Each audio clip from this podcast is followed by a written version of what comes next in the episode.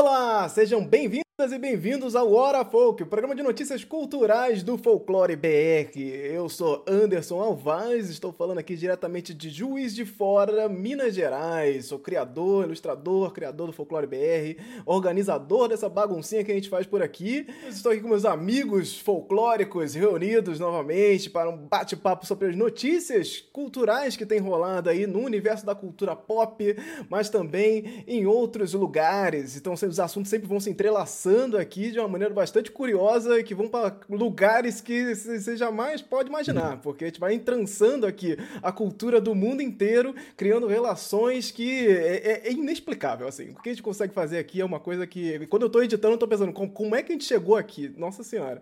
Mas dão, dão cortes maravilhosos e pessoas inteligentíssimas que nós reunimos aqui constantemente. Então, muito obrigado a todos vocês. Estou aqui também com Lorena Herreiro. Lorena. Opa, boa noite, galera. Aqui é a Lorena, eu sou ilustradora, sou quadrinista, estou falando aqui de Curitiba, Paraná, mas eu sou brasiliense. E é isso aí, galera. Vamos bater os papinhos de hoje com companhias maravilhosas. Né? Perfeito. André Costa.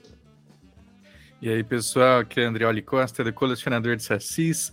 Eu falo aqui da Tijuca, porque já me falaram que eu tenho que dizer que eu moro na Tijuca, não no Rio de Janeiro, que é uma cidade à parte. Ih, tá virando barrista já. Mal chegou, mal chegou, esse tijucano. Ô, Estamos aí. Oi, Anderson. Bacana é, é, conversar aqui do norte do país, né? De, do lado quente, que nunca, nunca Nunca o inverno chega. Tô falando de lei do Pará, né? Welita! Sou Wellington Macedo, falando também direto de Belém do Pará, terra quente e de chuva. Obrigada mais uma vez pelo convite, é muito bom ser amiga folclórica. Vamos lá, minha gente, vamos, vamos começar aqui o programa de hoje, que a gente vai falar de Pantera Negra 2, trazendo novos aspectos culturais aí ao mundo dos super-heróis. O dia do Saci, que caiu no mesmo dia do Jair embora, então aí ficou tudo embaralhado, aí ficou tudo muito confuso nas redes sociais. O tema da redação do Enem, tá rolando o Enem, rolou o Enem hoje, não sei se já acabou, inclusive, no dia dessa gravação. Eu passei agora, tava acabando já. É, o jogo com Jesus Cristo em primeira pessoa. Será que pode isso? Vai ter, vai ter, vai ter protesto, vai ter, vai ter problema na internet, será? Então, esses assuntos Amém. e muito mais aí no programa de hoje. Vambora. Música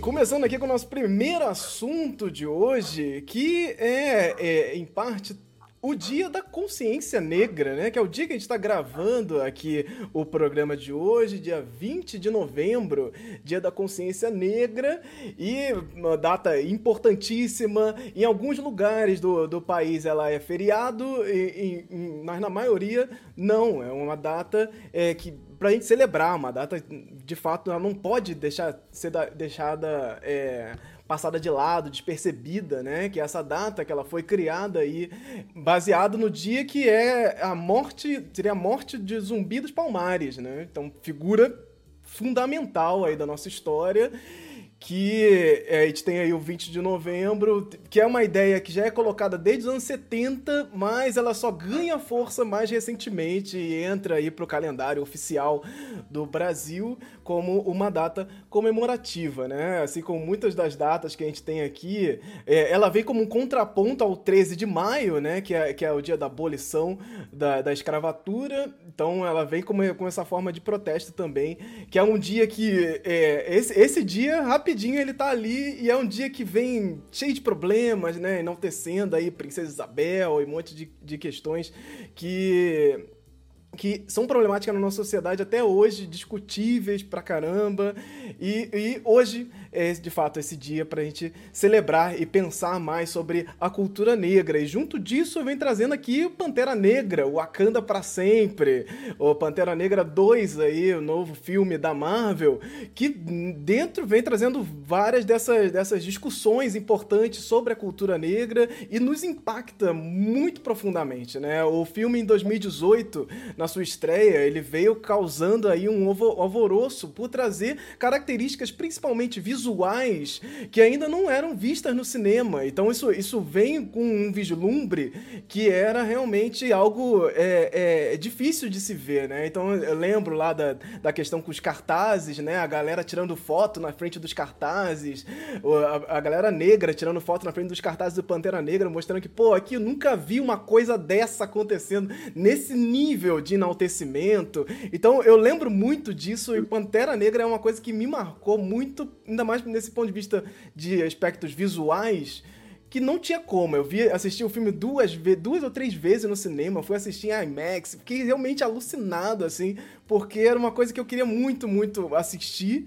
E agora estamos aqui em outro momento da história, em outras situações, depois de passar uma pandemia, no qual o filme também foi prejudicado, né? Ele passou ali também é, sendo gravado no meio da pandemia da Covid-19. E agora estamos aqui para falar sobre ele. Pantera Negra, Wakanda para sempre. Vamos comentar um pouco dessa questão mais culturalmente, né? Não vamos entrar tanto na, na trama, porque acho que tem tanta questão cultural para ser comentada que a trama ela fica meio, meio de lado, assim. É, é, é tranquilo a gente falar só das questões culturais. Então, se você não quer nenhum spoiler nem das questões culturais, de detalhes culturais, é, você vai dar uma puladinha aqui nesse bloco. Mas vamos falar desses aspectos que, dentro do, do desse filme novo, também nós entramos ali com uma nova cultura, né? Você tem agora uma outra cidade que vem bem que ser esse contraponto do, do Pantera Negra, que é a cidade de. É... Eu não anotei o nome da cidade, alguém lembra o nome da cidade? Que é Talocan. Talocan. Isso. Talocan. Talocan. Talocan. Talocan ela vem como um contraponto mesmo. A outra é uma outra Wakanda, né? Que é meio colocado no filme como uma outra Wakanda, assim, esse outro momento. É... São duas nações que vão se encontrar ali dentro do filme e trazer várias questões políticas importantes. Essa nação ela foi ressignificada dos quadrinhos, então é uma outra coisa, porque nos quadrinhos era Atlantis, né? Atlantis, a, a cidade perdida que foi inundada e que tá em tudo que é história, né? Tudo que é história em quadrinho tem Atlantis, tem Atlantis até no Aquaman, né? Mas o, o personagem que introduz Talocan, né? Que introduz essa nova Atlantis aí do universo Marvel Marvel, ele é, ele é o Namor. O Namor, Príncipe Submarino, quando ele foi apresentado lá em 1939 onde ele simplesmente, assim, é, tem umas coisas que são muito, muito loucas quando elas vêm, a ordem que vem dentro do universo da Marvel. O Namor, ele é um dos primeiros super-heróis da Marvel. Ele vem, inclusive, na, na, no lançamento da própria editora. 1939 é quando a Marvel surge. E aí surge o Namor, que é esse personagem aí, o mutante é, é, super-herói, vem no contexto de guerra também, então ele vem ali é, no meio do contexto de, de, de guerra mundial, de, de, bomba atômica e tudo mais. Então ele vem nesse, nessa, nesses estudos atômicos ali que surgem vários personagens de histórias em quadrinhos e ele não tem nada a ver com a cultura que é colocada agora em Wakanda uhum. para sempre, né? Que eles vão fazer aquela mistura clássica de Azteca, Maia, Inca, que é clássica já do cinema e da, das animações, que a gente faz essa, faz essa mistureba ali e é isso. Vai representar ali a cultura, as culturas da Mesoamérica. Então ele, ele vem fazendo essa representação e vamos comentar aqui alguns detalhes dessas questões, esses aspectos culturais, mas sem spoilers, eu quero saber de vocês aí. O que, que vocês acharam? Qual é, qual é o sentimento de vocês aí para Wakanda para sempre? Bom, a primeira coisa que eu tenho que dizer é que eu não vi o filme ainda. Quem ah, viu? Isso é uma boa. Quem viu? Eu, eu acabei de chegar do cinema. Eu acabei de. Só a Lorena não viu. Eu vi semana passada. Tá fresco. Eu não vi ainda, não. Tô muito, tô muito desfalcada do cinema ainda. Não, eu fui ver porque alguém, que eu não vou citar o nome, mas está entre nós, disse que ia spoilerizar geral. E aí, como eu fiquei com medo de receber spoilers, porque eu odeio isso, Porque não é qualquer spoiler, a pessoa não vai spoilerizar assim, ela vai spoilerizar, aí ela vai me influenciar, aí eu vou ficar com aquele spoiler na cabeça, isso vai me prejudicar. Então eu falei, não, eu vou resolver minha vida logo, ver esse filme logo. Aí eu tive que fazer algumas coisas rápido, porque eu fiquei preocupada com o horário, mas eu consegui pegar um horário bom para poder vir correndo para fazer a live. Então, eu acabei de assistir o filme. Mas fale aí, Andreoli, quero ouvir você. Depois eu comento aí essa cultura, essa parte da cultura. Beleza. Eu não. Assim, eu conhecia muito pouco do namoro dos quadrinhos, né? O que eu conhecia eu não gostava. Eu sempre achei ele chato, assim, né? nos arcos ali de, de, sei lá, de guerra civil e tudo mais, né? Que é quando eu comecei a ler Marvel com mais é, é, coerência, o que eu me lembro dele é basicamente ele com a tensão sexual com a Sue Storm, né, que é a mulher do Senhor Fantástico, e ele sendo ali um, um anti-herói meio constante, né, ele tem comportamentos mais é, mais agressivos, né? Ele, ele é meio incontrolável, né? Isso nos quadrinhos. Então eu sabia muito pouco e, e foi por conta de, de, pesquisa no Google que eu fui ver qual era a origem do nome Namor, né? E aí, ao que parece, nos quadrinhos é, o, é em versão de Roman, né? Porque a Atlântida, ali ela tinha, nos quadrinhos ela teria uma ligação com a Roma antiga, né? Aquela Atlântida, uma, uma derivação, a cidade ficou perdida e, enfim, ali surgiram os Atlantes. É, e no filme, eu já gosto muito quando eles têm essa, essa, esse desejo de reimaginar o personagem, inclusive uma origem para o nome dele, né? Que aí, bom, não vou dar o spoiler do que, que significa Exato. o nome, mas é muito legal e tem uma referência direta com língua, né? Com formas de, de se nomear. Então, muito bacana. É, por outro lado, é, você vê assim que é meio que uma tensão entre é, você querer fazer um fanservice para o quadrinho e você querer bancar essa nova origem, né? Porque lá pro, tem uma, uma, uma, frase do namoro dos quadrinhos, por exemplo, que é Imperium Rex, que é uma frase em latim que ele usa sempre para. Né? Tipo assim, todo o poder ao rei, né? Uma, uma manifestação do, da, das, do seu poder, né? do seu ego. E é uma frase em latim. E ele fala isso no filme, não faz o menor sentido ele falar Imperium Rex, se é. ele tem toda uma origem latina, né? É, é. Tam... fãs de namoro adoraram essa fase. Os cinco pois é. fãs é. de namoro falaram. É, cinco fãs de namoro. É, e uma outra coisa que eu falo também para abrir espaço para vocês é que, é, para mim, né, o namoro, apesar de tudo, ele, ele, sofre muito mais das críticas do que se fez para o primeiro Pantera, que é você forçar no roteiro é que o seu antagonista ele vire é, é, super vilão, né? Que é o que fizeram uhum. com o, o, o, primo do, do, do Pantera. Como é que era o nome dele? Killmonger. Killmonger. Né? Killmonger. É, não tinha motivo nenhum né, para o Namor fazer o que ele faz. Inclusive, tem momento da, da, da Shuri e o Namor conversando pacificamente, do tipo assim, olha, acho que você não devia fazer isso por causa disso, disso, disso. E ele surta malucamente, né? Então é um, assim, eles foram corajosos de fazer essa reimaginação, mas tiveram dificuldade de lidar com esse personagem sem precisar transformá-lo numa coisa caricata, né? um vilão caricato é, é, latino com seu bigodinho, né? seu bigodinho sedutor. Não, eu acho que tem esse aspecto. Assim, primeiro, eu acho que eles não tiveram dificuldade, não, André. Olha, eu acho que foi uma escolha da direção, né? Esse é. é um dos problemas de filmes como Pantera Negra.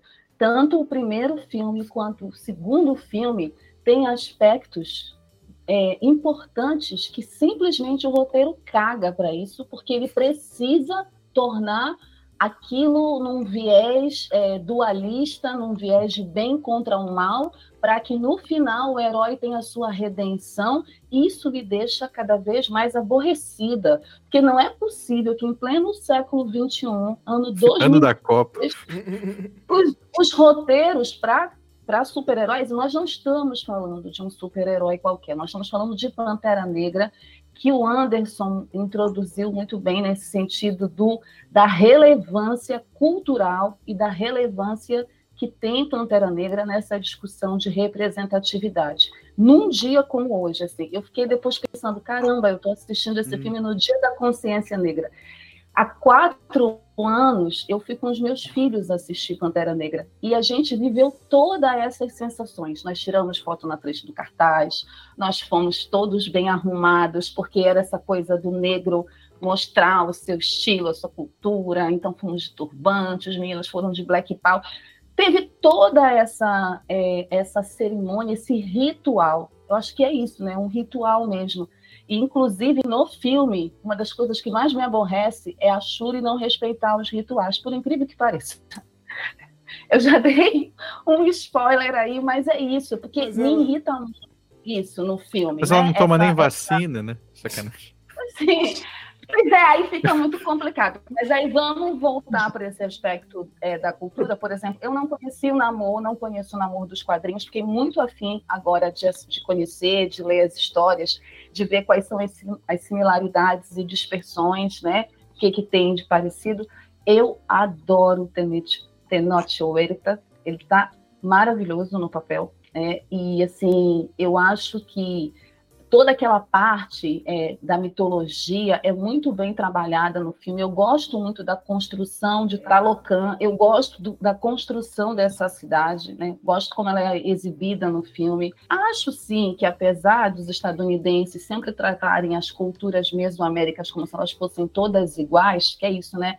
Faz uma mistureba e joga no filme. Né? E, é, mas ao menos isso proporciona que o público queira conhecer mais dos maias, dos astecas, quem não conhece, quem nunca ouviu falar, é, quem ficou encantado com a representação, com a forma das figuras, das personagens, eu achei bárbara toda a questão da, da caracterização das personagens, das mulheres, né? Eu gosto muito da força dessas personagens. Foi a coisa que eu mais gostei do filme. Foram eles. Foi Namoro e todo o seu povo. Foi o que eu mais gostei essa parte foi maravilhosa, assim, foi muito bem retratada, desenhada. E eu gosto de como na, o namoro, assim, tem dois tem duas coisas no filme. Tem uma frase no filme que é repetida duas vezes e que eu acho que essa frase é emblemática para a gente entender por que o Wakanda para sempre existe.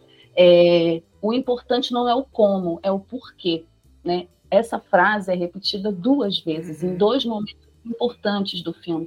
Então, entender o porquê das coisas serem como elas são, desse filme existir hoje numa outra conjuntura que é completamente diferente da conjuntura de 2018, tendo é, não só a questão da pandemia, mas a morte do protagonista, do ator principal, eu acho que é importante para a gente entender esse filme, entender as escolhas que foram feitas pelo diretor.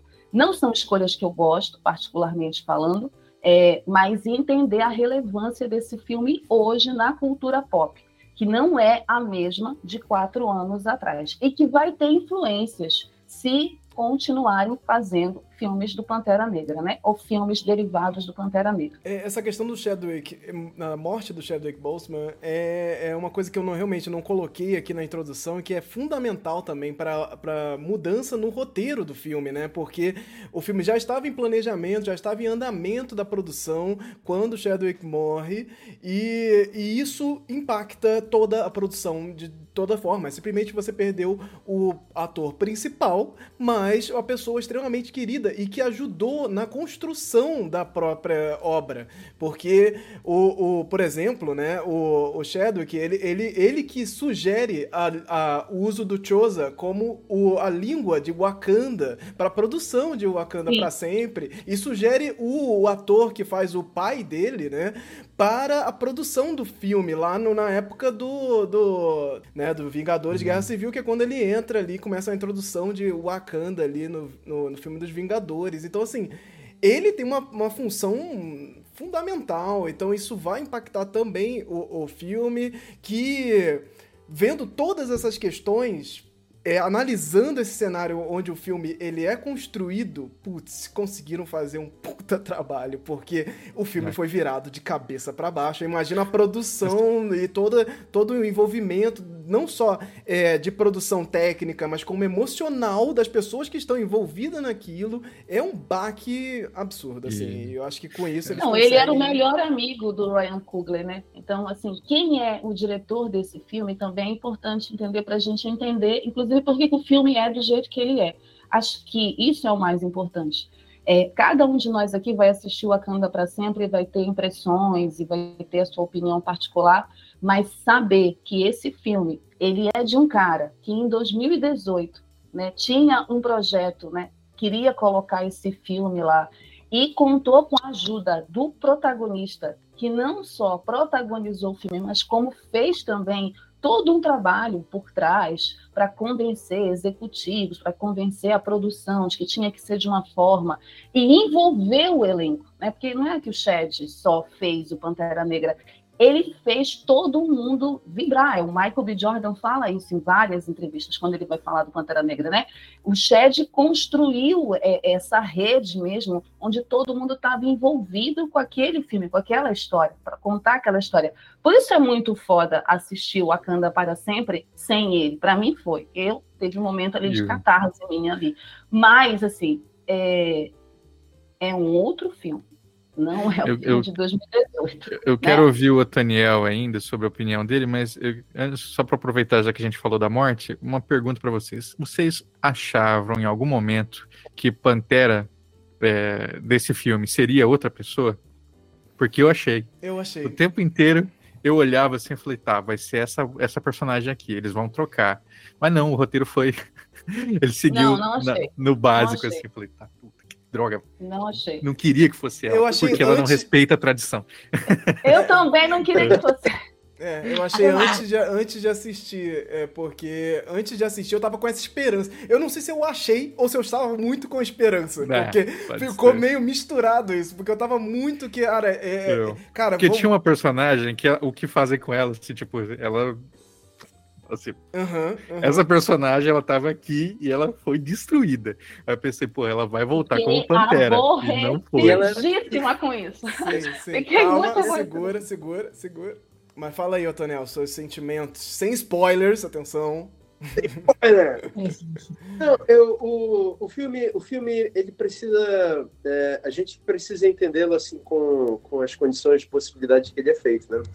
A minha experiência no filme, por exemplo, foi chegar lá e um cara ficar com um, o uhum. filme já tinha começado e o cara tava com uma, o celular dele ligado, né?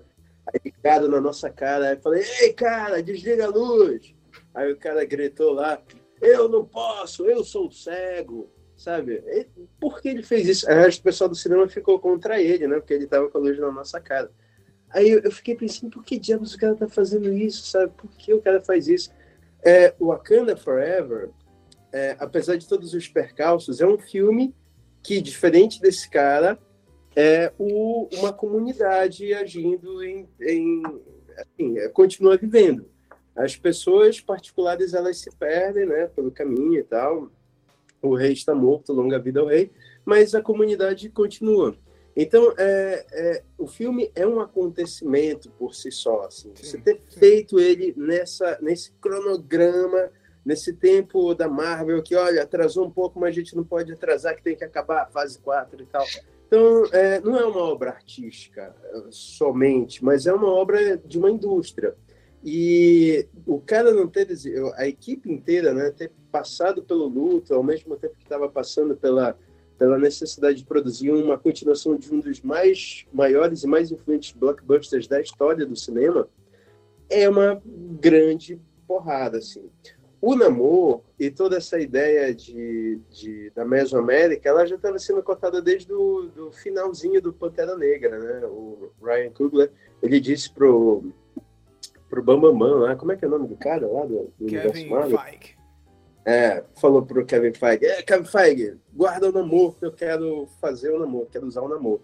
Então, essa ideia de dar num segundo capítulo essa outra dimensão, que é uma dimensão de representatividade é, muito semelhante ao que o Pantera Negra é, trouxe, né? Assim, eu vendo é, depoimento de gente dizendo, poxa, eu levei minha avó, que, que é de uma do, que mora numa vila em Yucatán, e aí ela fez questão de ficar traduzindo todas as falas em maia para gente, apesar de ter legenda, mas ela fazia questão de traduzir.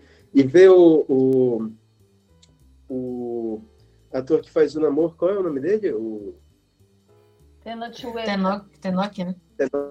Tenoch Huerta, né? Ele, ele dizendo assim, pô, sempre fui é, contratado para fazer papéis de, de gente pobre, e papéis de, de, uhum. de alguém assim, é, envolvido com um crime. E agora eu sou um super-herói, sabe? Ninguém vai me tirar isso de eu ser um super-herói. Eu com a minha cara, eu com, com, com a minha compleição física, que eu adorei a compleição física dele. Me senti muito representado né, pela barriguinha dele. Assim. Eu também adorei.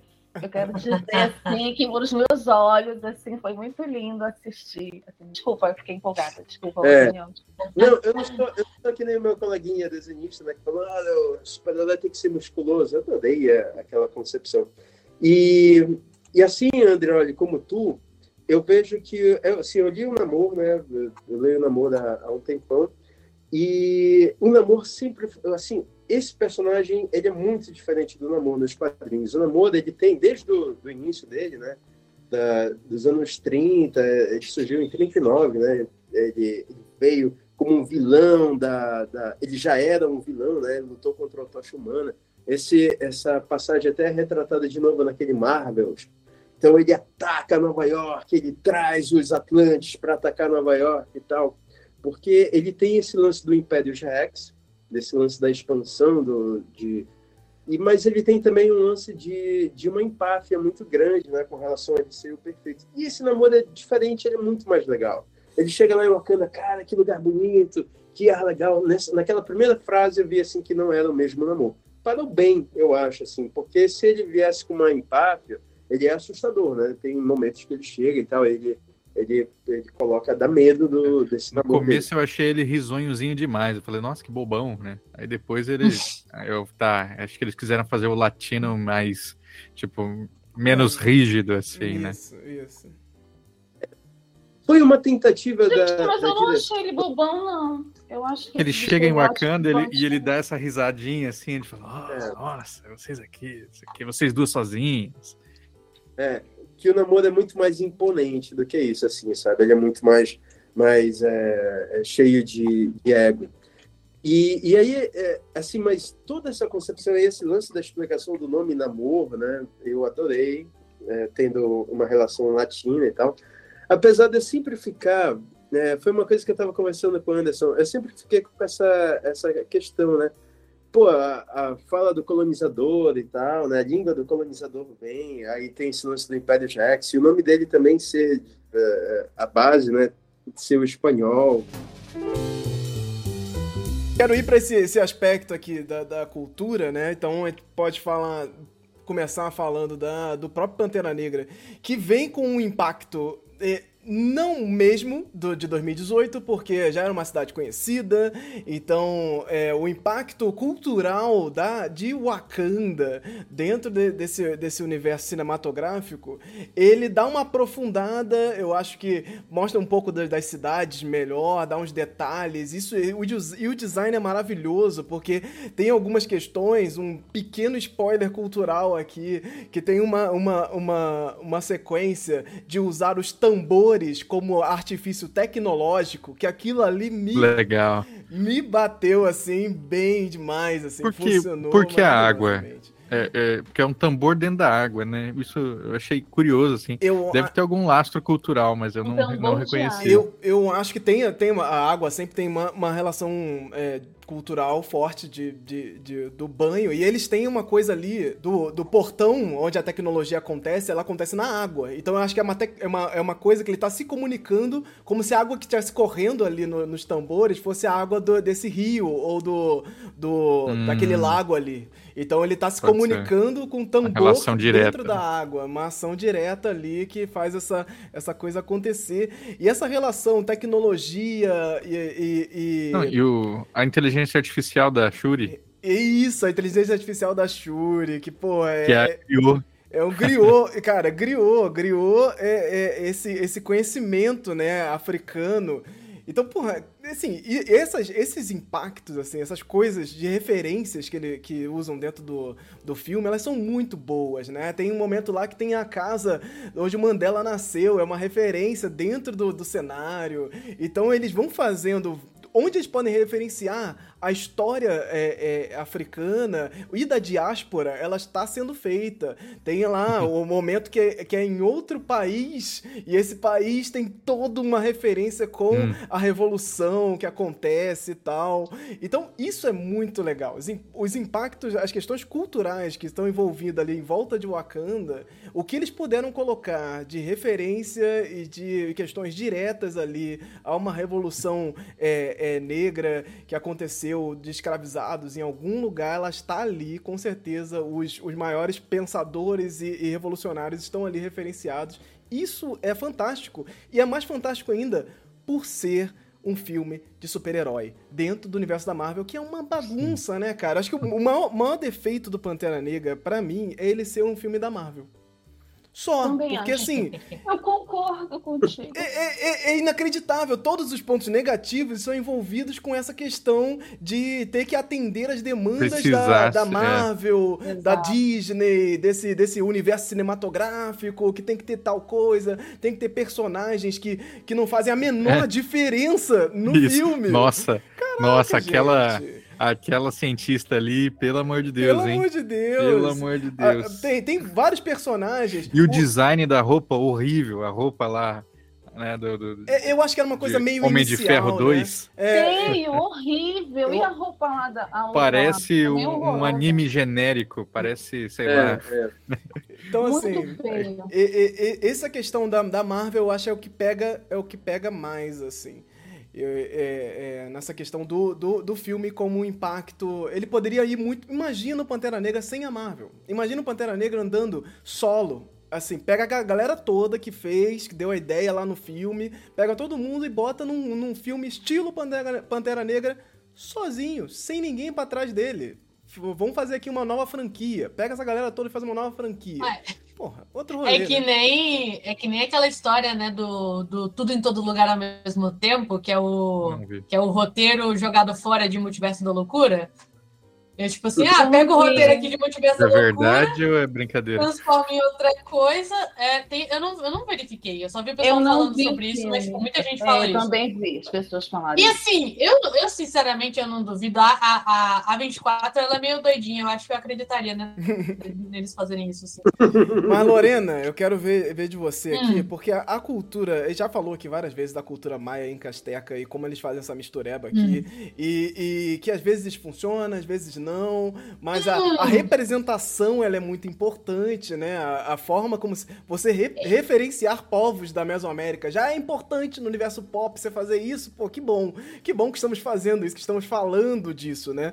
Mas aí ele traz lá o Kukulkan, a serpente emplumada. Esse, esse personagem aí que também é conhecido da galera aí como. Cuidado com a pronúncia. É, a, a pronúncia ela é, ela é, é complicada, né? A, é. é, a, serpente emplumada também que é conhecida aí como Quetzalcoatl, nosso parceiro aí, o Quetzalcoatl. Uhum. que que é, tá ali na Mesoamérica, mas, pô são tantos intrincamentos que é difícil falar de Mesoamérica. É, é, é... Lorena, vocês que sabem um a... pouco melhor aí do que eu, porque eu não sei nada. Assim, a serpente emplumada ela é um tiro muito certo, porque ela é uma figura que vai atravessar ali os povos da, da América Central é, com muita. Ela tem muita presença ali. Desde muito tempo antes dos maias e dos astecas, atravessa os dois e ela segue segue também em, outras, em outros tipos de grupos. Então, assim, é muito tranquilo você utilizar essa nesse tipo de generalização, porque não, não vai ter erro. Ela é uma figura geral, assim, para todos os povos. E eu não sei como é que era a, as narrativas da serpente emplumada em outros povos, mas para os astecas também é muito, é muito fácil de aplicar nesse tipo de sentido na posição do, do Namor, a posição que parece o Namor ter, que é, é, ele tem uma ligação muito profunda com a humanidade. Ele é uma figura que é um, um, um tipo de, de. Graças a ele, a humanidade existe. Então, assim, a, a, ligação dele com os seres humanos, com as pessoas, é muito grande. Então é, é, é, também uma coisa muito fácil de você jogar e que vai fazer sentido. Agora, de resto, né, gente, o que me parece aqui do que eu, do que eu vi, não assisti o filme novamente, mas eu, a gente consegue ver ali a, a estética e algumas já das ideias centrais ali. Você vê que é aquela baguncinha genérica de povos mesoamericanos, que às vezes sobra até para os incas ali na América do Sul, aqui na América do Sul. Não sei como é que fica no filme, mas sempre tem essa, esse bololô. E eu acho isso, numa produção como Pantera Negra, meio triste, porque primeiro que eu acho que, no geral, a gente já, já era para ter superado isso, galera. A gente já, já discute essa questão da Mesoamérica há um tempão. A gente tem ali uma. A gente teve ali um monte de, de produções ali que fizeram mais sucesso que o pessoal já tinha criticado. Uh, o México, o, o, México e principalmente o México, né, nas, ali nas, na, dos países da América Central, estão tendo uma, uma ascensão é, de presença econômica, seja com, como consumidores ou culturalmente, já está aparecendo mais. Então, eu acho que, que, que, já dava tempo de ter uma, uma atenção a isso no geral, mas o que, me, o que me pega é que a gente vê no primeiro Pantera Negra como eles fazem questão de identificar diferentes grupos da África e estabelecer eles como grupos separados. Isso que, que fazem ali parte de uma aliança com o Wakanda, mas eles são grupos diferentes. E aí você vai lá e vai fazer o Kukulkan e vai botar, que é, que é o nome da serpente emplumada para os maias, vai colocar ali eles falando maia, beleza. Mas aí você vai botar o capacete dele, que é inspirado na, na iconografia da serpente, da serpente em Teotihuacan, que é um povo anterior aos maias. Aí você vai lá e pega uns aspectos dos astecas e vai botar o nome de Talocan em referência a Tlalocan, que é um nome asteca. E aí você junta tudo ali Caramba. numa bagunçona, que os caras estão falando maia, mas o nome da cidade é Azteca, uhum. e, e o, o, negócio ali vai ser. A, a iconografia de, de Teotihuacan até dá para você passar, porque a cidade lá, que é uma cidade que tem o, o sítio arqueológico, acho que é o maior que tem lá no, no México, ele é, a gente sabe que é uma cidade que foi referência para os povos seguintes, né? Então você poderia dar uma desculpa de que eles usaram a icono, reciclaram a iconografia, papapá. Ah, essa mistura de Azteca com Maia é uma bagunça que já dava, já, já dava para o pessoal ter começado a, a se atentar mais. Então, eu, eu não, não, eu acho que a gente ainda tá engatinhando muito nessa questão. Acho que ainda tem que ter muito namoro aí para a gente conseguir entrar nesse caminho de. Muito de... amor, muito amor. muito amor.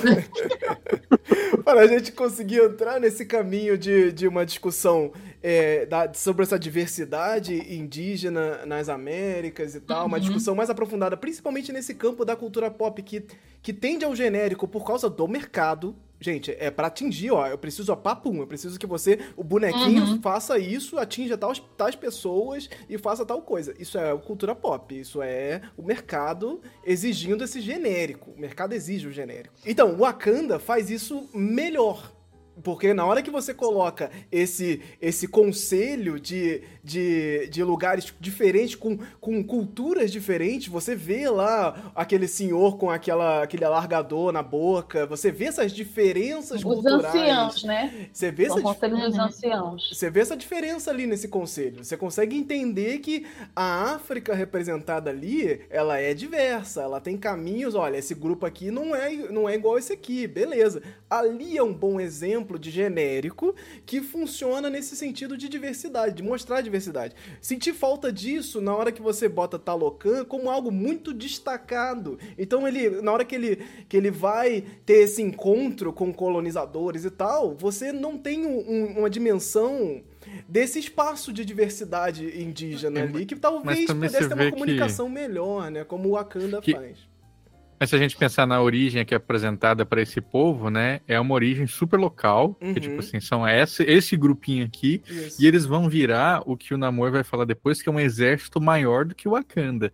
Que não é Exato. tão visível isso, isso né? Porque veja quando eles estão dentro do mar, é tudo escuro.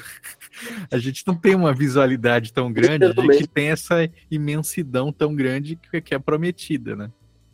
Porque pode ser, Anderson, né, um micro-universo, assim, imaginando no roteiro, que pode ser um recorte daquele povo. Mas é isso, o que o André olha resgata da fala do namoro é verdade. Ele fala, o exército vai ser muito maior. Então, subentende-se que tem outros povos ali que devem aparecer, que vão aparecer. E seria maravilhoso se ou, a ou Marvel... que se derivaram dali, né? Tipo, Exato. aquele mesmo Uhum. grupo ele tem vários filhos e se mudam e sei lá.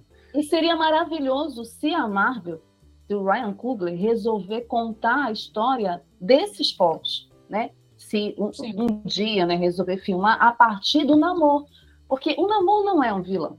Eu acho que é mais isso que o Otoniel falou na explicação da origem dele. Ele está mais para um anti-herói, alguém que também, na linha do Killmonger, contesta as coisas, pelo menos no cinema, né? No quadrinho eu não sei Uhum. quero ler. Mas no cinema ele se apresenta mais como um anti-herói do que como um vilão, um vilão mesmo que quer destruir por destruir. Uhum. Lorena. Uhum.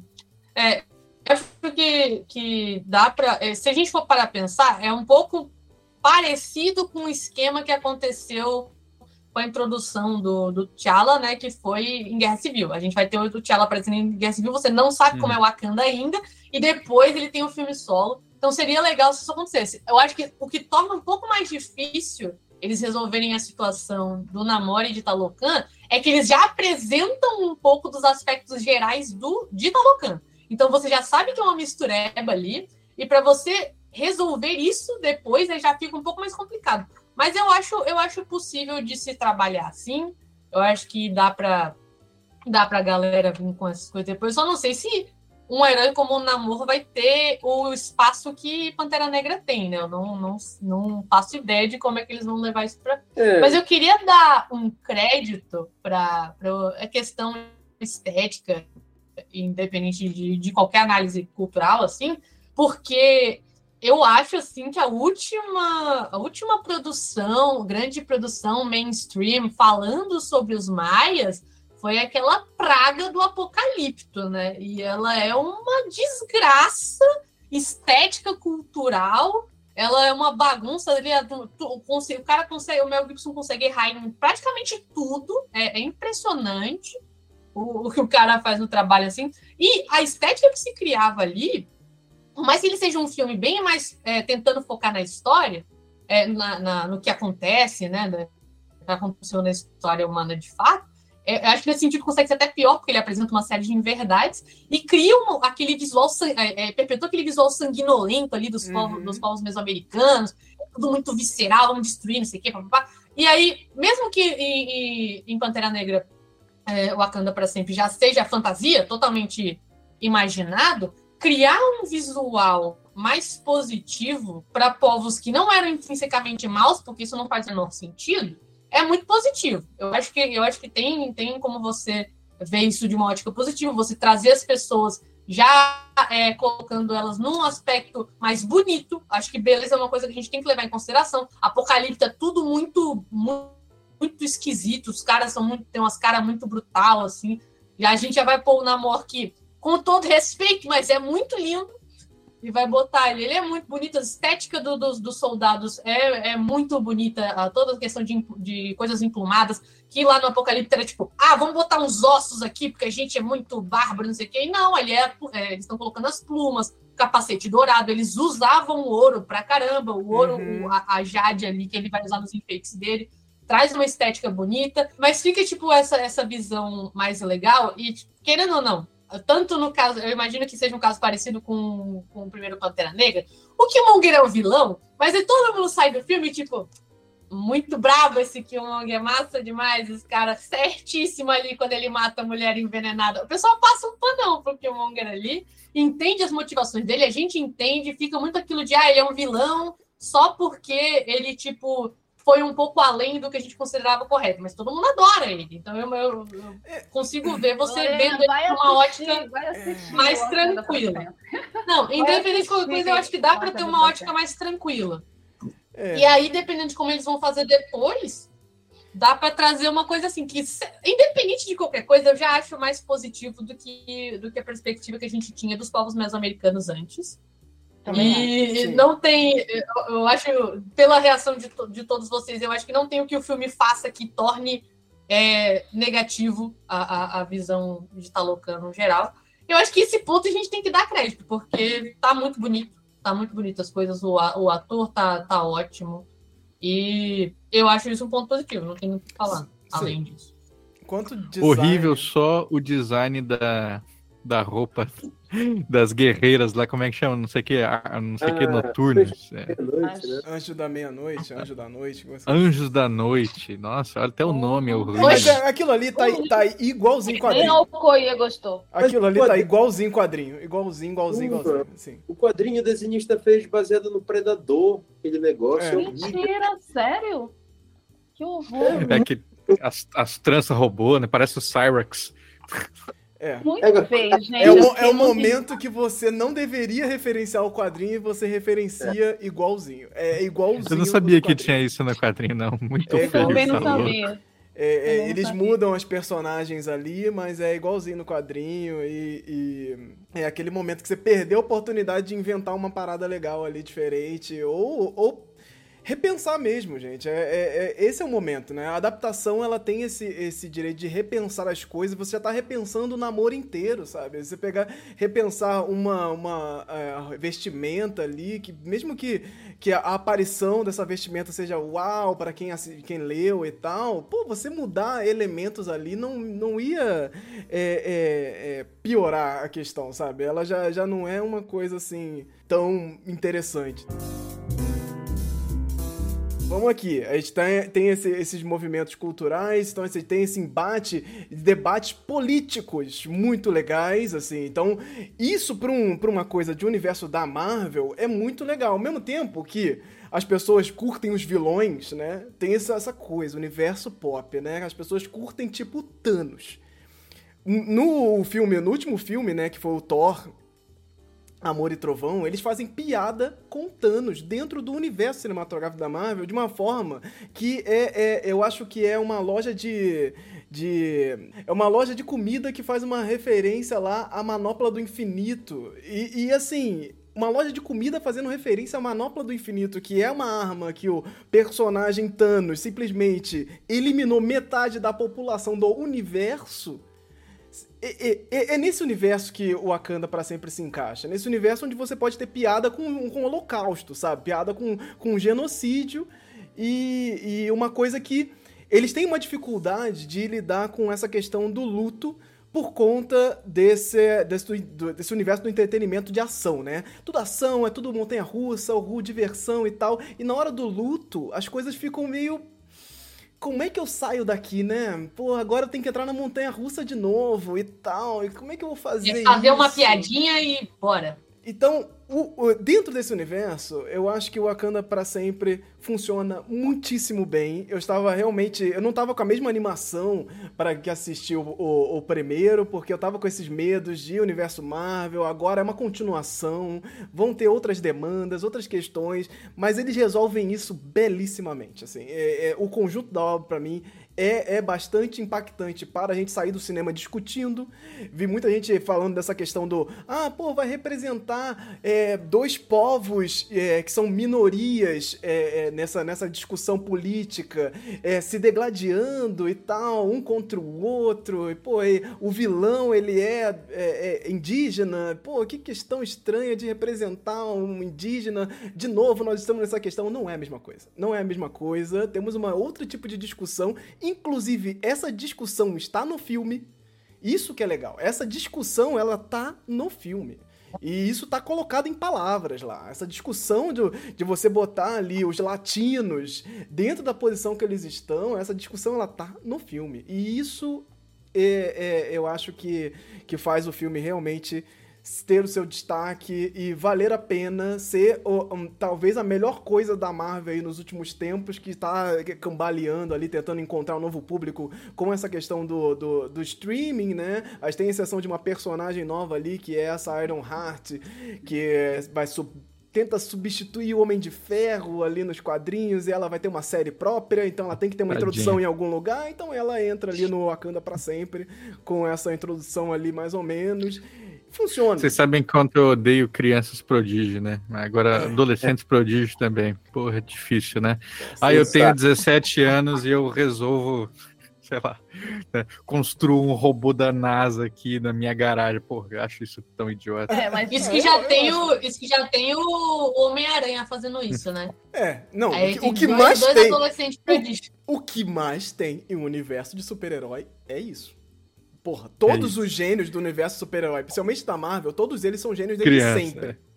Assim, eles são geniais absolutos, assim, eles nasceram já fazendo a maior cálculo matemático de todos. E todos os personagens são assim. Eu não sei se isso não é uma representação do, do, do roteirista barra diretor tiozão, 40 anos, assim, já pensando, nossa, esses jovens conseguem fazer coisas que eu não consigo.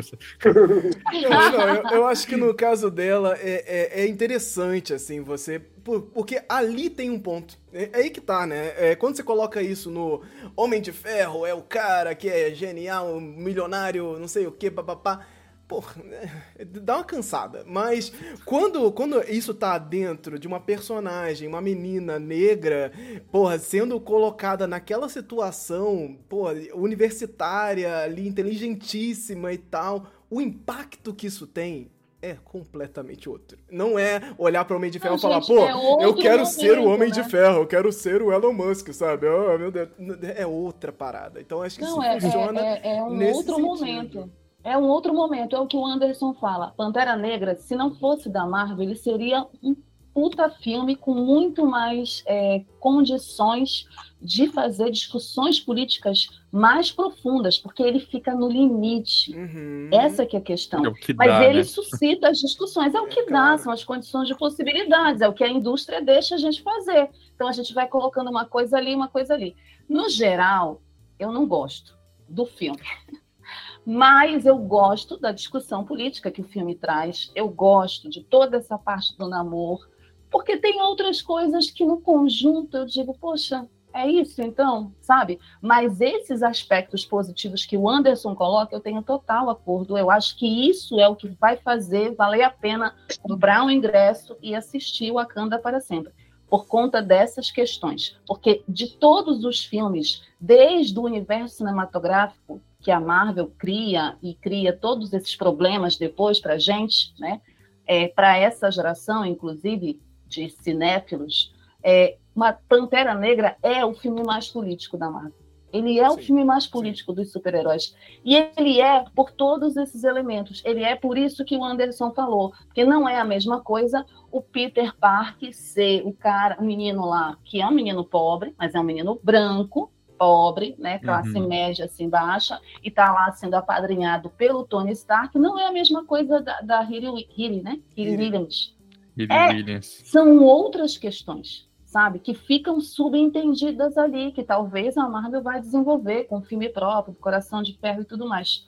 É, então, isso para mim é positivo, sim. Para as meninas hoje, minhas sobrinhas, né, as filhas das minhas amigas, é, assistirem Wakanda para sempre e verem a Coração de Ferro, pô, isso é fantástico, isso é maravilhoso. Como ver a Suri, não gosto dela. Mas ver a Suri é positivo nesse aspecto, né? Da menina cientista, inteligente, ela é chata pra caralho. Mas eu acho ela muito chata, ela tá muito chata nesse filme, eu fico com ódio dela o filme todo. Mas, Eu imaginava. Eu achei a interpretação legal da, da atriz. da Letícia Wright, É, tentei tirar esse ranço, né? Que a Uhum. gente eu até falou, olha, fica calada aí sobre vacinas e tal. Mas não, eu eu achei acho que ela teve uma exigência maior, né? O papel Uhum. dela foi mais exigido. Uhum. Eu acho que ela correspondeu, mas eu não gosto dela. É É, difícil. ela foi escrita pra ser chata, né? É, o personagem é isso, é né? isso, é isso. É, é, é, essa, essa resolução, é, ela realmente não desce muito bem, né? Porque além da atriz ter feito esse, esse contraponto ali da, da pandemia, que ficou um ranço absurdo, rolaram até petições pra tirar a atriz do filme enquanto o filme estava sendo é, é, finalizado, porque ela foi contra a vacina e fez essa posição várias vezes é, em rede social, e isso criou esse, esse ranço que ficou difícil realmente de resolver ali, e, e, e, e ali a resolução deles é dar mais destaque pra ela. O que é que cria um certo, uma certa ironia, né? Que ela é essa, essa mulher da ciência, né? E, é. e cria esse, essa ironia gigante. Tipo, ah, eu não consegui salvar o meu, meu irmão a tempo, ele estava doente, eu não consegui dar o remédio para é, ele. É, mas enfim, gente, é assim, o, o Wakanda para sempre é muito importante, acho que é um filme que tá aí para realmente ser assistido, assistir de novo e, e, levar, o que eu lembro, penso muito são dos professores. Eu sempre quando eu olho esses filmes assim com essas discussões, eu lembro dos professores que estão dando aula lá pro, pros jovens, adolescentes e tal, e trazem discussões políticas que às vezes não tem nem menor graça. Ai, o que, que eu vou fazer? Geografia política de novo, essa coisa e tal. E você traz um Wakanda para sempre no meio da discussão putz, é, é, dá um brilho na coisa, sabe? A gente consegue, consegue trazer temas extremamente importantes para um público que não tá tão conectado com, com esse, essa temática.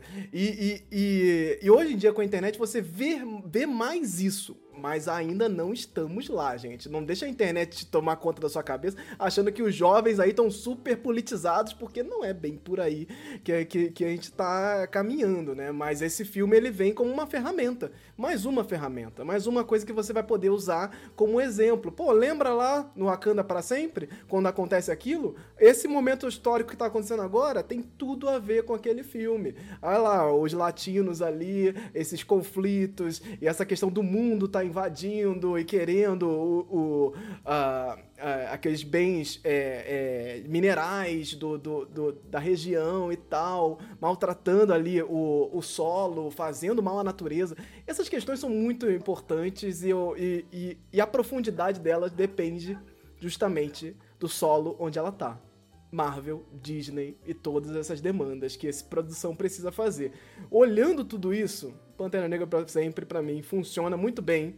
Eles conseguem resolver. Eu eu olho, saio desse filme assim chorando pelos produtores, falando assim, putz, Teve gente ali que sangrou. Teve gente que sangrou. A Hannah Batchelor, que é a, a designer de produção que ganhou o Oscar inclusive em 2018, em 2019, pelo Pantera Negra, ela tá postando no Twitter lá as referências e as coisas que ela te, tentou encaixar ali de todas as formas, nos detalhes ali da produção, da, do cenário, do, da vestimenta dos personagens.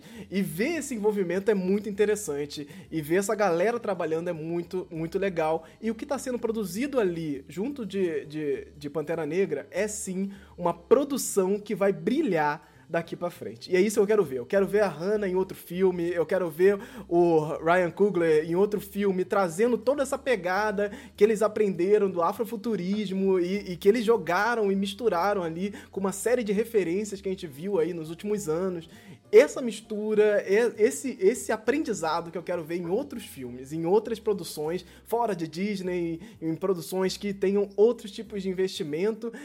Encaixando aqui é, é, muito rapidamente, a gente, a gente viu lá é, é a Mulher Rei recentemente aí, que é, é inclusive um filme baseado em fatos históricos que inspiram a, as personagens guerreiras de Wakanda, né? Então, em, em Mulher Rei, você tem um outro ponto.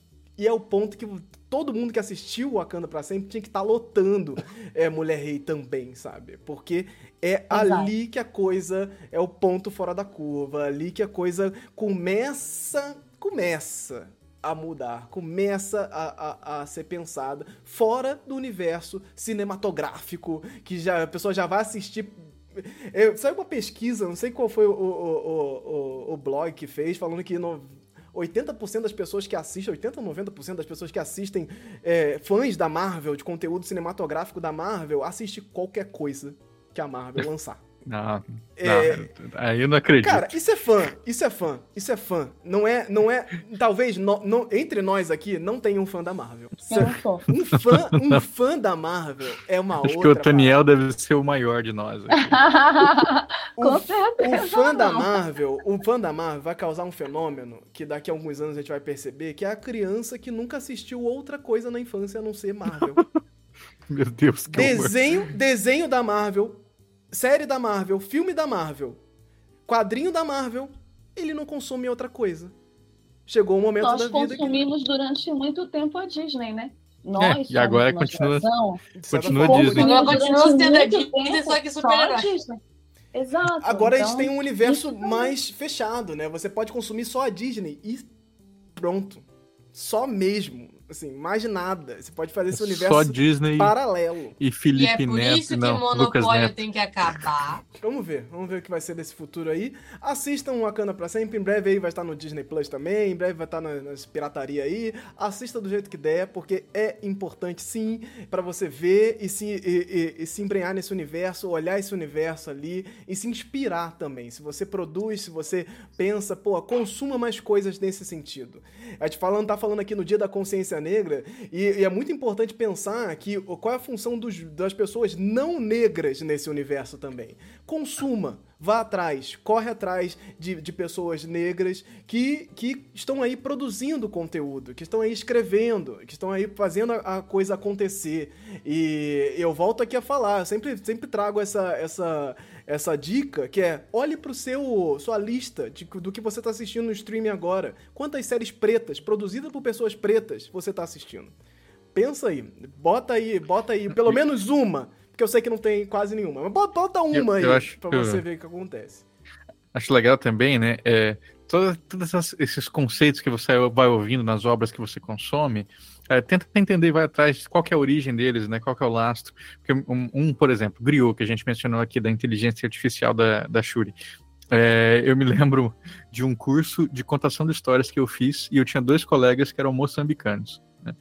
Super legal. E aí o professor, ele começou a falar diretamente para eles, né? Falando assim, ah, porque a, a- a- atuação dos griots é muito importante, né, para a cultura africana, não sei o que, e apontava para eles assim, apontava para eles e, e comentava sobre os griots, até que um levantou a mão e falou: "O que é griot?" porque porque o lado griot, se não me engano, é Yorubá, né? E ali era uma outra cultura. Então eles não tinham essa referência. Né? Então, assim, da onde que vem isso? Né? Eh, Tenta não homogeneizar tudo como a cultura pop faz. A gente pode pegar essa homogeneização e tentar ir atrás. Perfeito. Chegamos ao fim deste bloco do Hora Folk, o programa de notícias culturais do Folclore BR. A edição do programa é sempre dividida em dois grandes blocos, então dá uma olhadinha aí pra ver se você não perdeu alguma coisa. Não deixe de seguir o Folclore BR pelas redes sociais, é só buscar Folclore BR tudo junto que você vai encontrar lá. Na dúvida, você pode ir em folclorebr.com/links, que você vai encontrar tudo que é link lá pra seguir e compartilhar aí pelas redes sociais. Não deixe de reagir aí, no, seja lá no programa você estiver ouvindo, no Spotify, no Apple Podcast, tem lá umas estrelinhas para você colocar e deixar aí as suas impressões sobre esse programa. Isso vai com certeza somar bastante aqui pra gente.